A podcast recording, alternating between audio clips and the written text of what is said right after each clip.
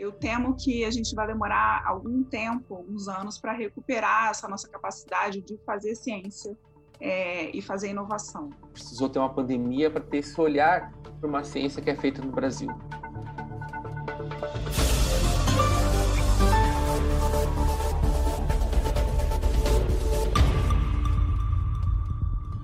Está começando o primeiro TrilhaCast, o podcast do Trilha Científica. Eu sou Amanda Gorziza e esse episódio vai abordar o cenário da ciência no Brasil. O governo federal aprovou uma série de cortes no orçamento para a pesquisa científica no Brasil em 2021. A gente tem passado por um período de redução de recursos para a área de ciência, tecnologia e inovação, devido às restrições fiscais que estamos enfrentando. É o que diz a Priscila Köhler, economista que atua na diretoria de políticas na área da ciência do Instituto de Pesquisa Econômica Aplicada, o IPEA. Existe nesse momento é, uma mudança grande na legislação do Fundo Nacional de Desenvolvimento Científico e Tecnológico. É, houve aprovação no início do ano da Lei Complementar 177, que tem impacto sobre o fundo. O Fundo Nacional de Desenvolvimento Científico e Tecnológico, a que Priscila se referiu, é responsável por financiar a inovação e desenvolvimento científico do país. Essa Lei Complementar 177, aprovada em janeiro, impede o contingenciamento de recursos do FNDCT.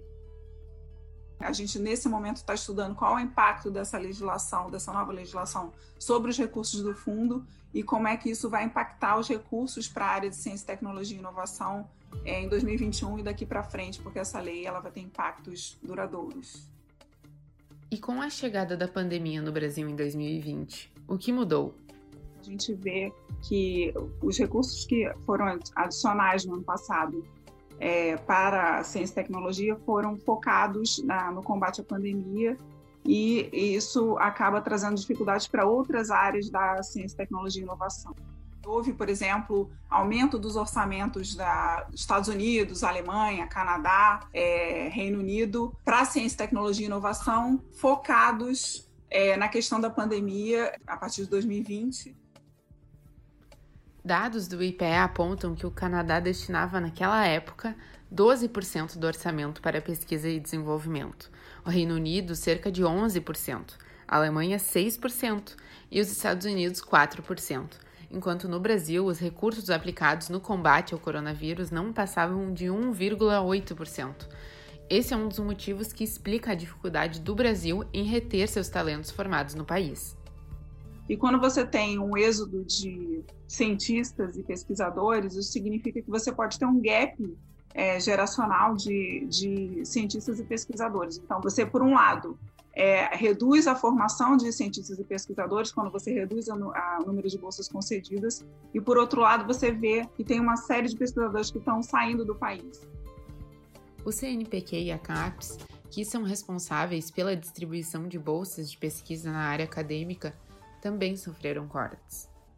Assim como toda a área de ciência e tecnologia, o orçamento do CNPq tem se reduzido ao longo do tempo. É, existe uma dificuldade é, de, de manutenção das bolsas de estudo. Neste ano, o CNPq reconheceu com mérito 3.080 propostas de estudos de doutorado e pós-doutorado, mas apenas 13% foram contempladas com bolsa. Então, no momento em que você tem perdas de cientistas e, e de profissionais bem formados, tende a reduzir é, os segmentos que têm maior intensidade tecnológica e isso faz com que você tenha é uma capacidade de adicionar valor menor do que é, você teria numa economia que você tem é, profissionais capacitados é, e, que, e, que, você pode ter, então, é, setores mais intensivos em tecnologia. O jornalista científico Moura Leite Neto vai na mesma linha da doutora ao analisar o descaso do governo em relação à pesquisa. É, nesse cenário de, de governo federal que estamos vivendo hoje, de que é historicamente o que menos é, abraça a ciência, pelo contrário, né? Muitas vezes falam, se referem ao cientista como alguém que é contra a sociedade. E como esses profissionais brasileiros reagem a tudo isso? Acabam dependendo muito mais assim de, de outras formas de fomento Eles se veem, esses cientistas se veem na situação ah, em que ou eles interrompem esses projetos ou eles deixam esses projetos menos robustos e, e busquem também grants fora do Brasil. Quando você tem uma situação como essa de sucateamento, de enfraquecer a infraestrutura, a estrutura das universidades, você está criando um cenário cada vez menos interessante, cada vez menos atrativo, colocando um desafio a mais na vida desse cientista fazer ciência no Brasil. O pessoal do, do Instituto Butantan até brinca que antes eles eram conhecidos como aquele lugar que tinha cobra e hoje eles são conhecidos como aqueles da vacina. Mas precisou ter uma pandemia para ter esse olhar para uma ciência que é feita no Brasil. E o que de fato é feito no país? O Brasil desenvolveu uma vacina né? é, e está desenvolvendo outras. O Brasil tem uma Fiocruz? O Brasil tem universidades federais que, e uma USP que muito orgulha o país. O jornalista aproveita para fazer um apelo. Tenhamos nossas universidades públicas como patrimônios, de fato, é, que o Brasil possui. Com o aumento do número de cérebros brasileiros fugindo para o exterior, fica difícil mapear quantos foram embora. E Priscila alerta.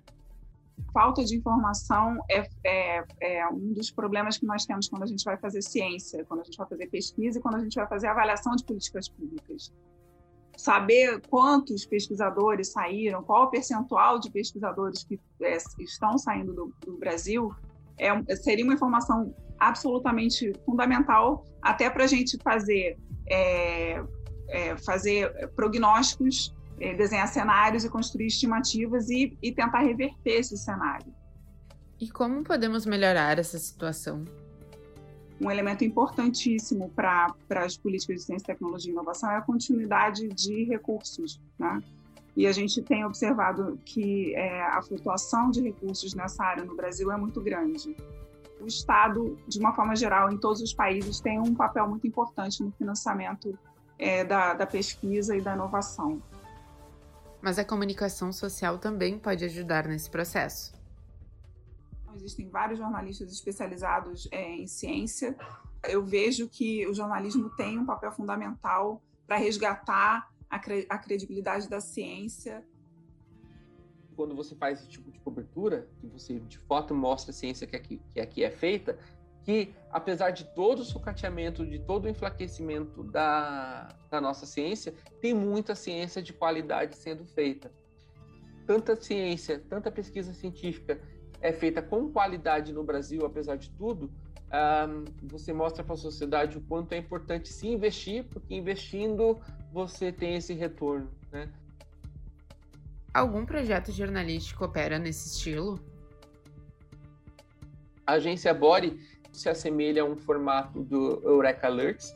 Né? O Eureka Alerts é, é um alerta de grandes publicações científicas que jornalistas podem se cadastrar e receber esse alerta, já um press release, já com uh, um certo recorte sobre uma determinada pesquisa durante o período de embargo do artigo. Né? O autor publica um artigo, mas antes dele de fato estar disponível numa plataforma, ele já está disponível para que o jornalista entre em contato com o autor, produza a reportagem e no momento que o embargo acaba, ele já ele já está com a matéria pronta e disponibiliza para o seu público. As colocações da Priscila e do Moura mostram a importância do jornalismo estar alinhado com a ciência, tanto para informar o público de uma forma simples, buscando a valorização da pesquisa científica, como para cobrar políticas públicas efetivas. Com isso, chegamos ao fim do primeiro TrilhaCast, o podcast do Trilha Científica.